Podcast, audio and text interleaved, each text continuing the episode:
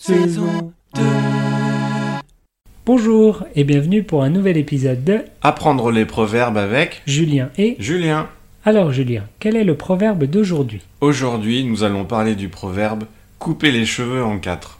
Ah d'accord, et qu'est-ce que ça veut dire couper les cheveux en quatre Alors, d'après le dictionnaire, couper les cheveux en quatre, ça veut dire subtiliser à l'excès.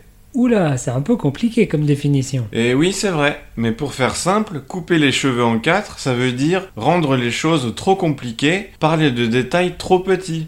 C'est pas bien de couper les cheveux Se faire couper les cheveux, c'est bien, mais tu imagines si ton coiffeur ramassait tous les cheveux et il essayait de couper chaque cheveu en quatre morceaux, ce serait bizarre. C'est beaucoup de travail, c'est compliqué, et surtout, ça sert à rien.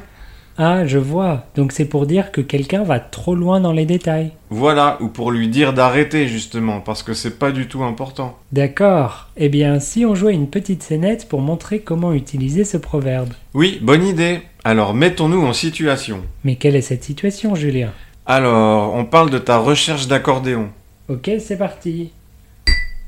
Salut Ah tiens, Julien, salut, tu tombes bien. Tu peux m'aider Euh, oui, t'aider à faire quoi Je veux acheter un accordéon. Ah bon Tu en as pas déjà un Si, mais il est pas très bien. Je l'avais acheté au début, mais maintenant que je suis sérieux, j'ai besoin d'un vrai bon accordéon. Je vois, quelles sont les options Alors, il y a celui-ci, il est rouge, j'aime bien.